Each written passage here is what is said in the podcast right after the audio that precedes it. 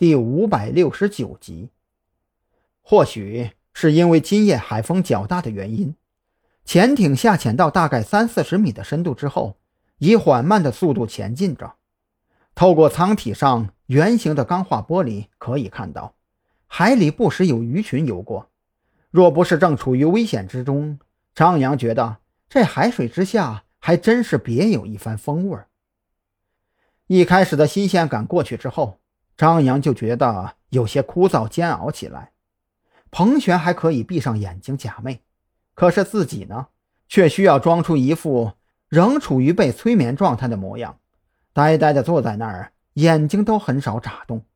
一时半会儿还好说，可一直保持这样的面部表情，就需要很强大的定力了。就在张扬备受折磨的时候。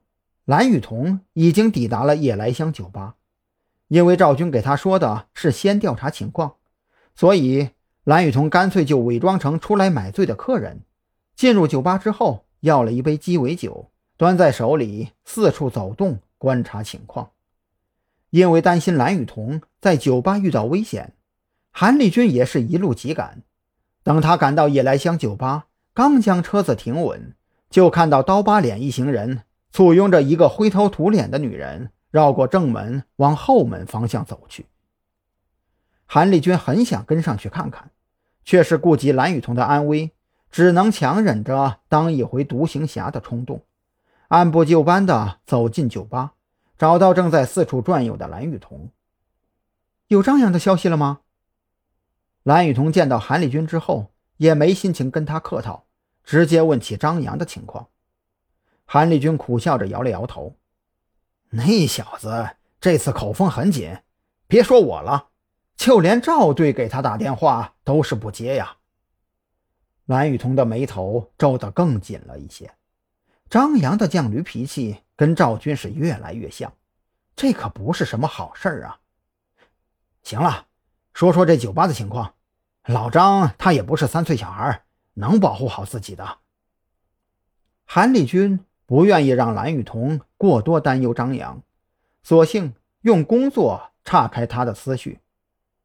蓝雨桐也知道这个道理，他调整了一番心态之后，从手机里翻出许志伟刚发给他的夜来香酒吧资料。嚯，老板居然是个女人！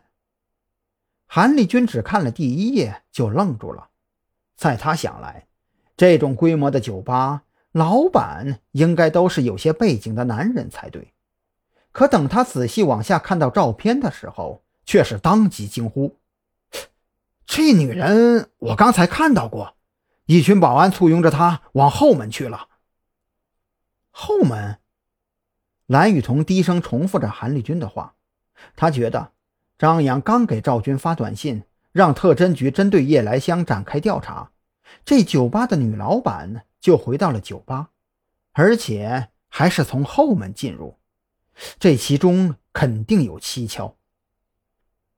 要不你先出去，在车上等我，我从后门摸进去看看情况。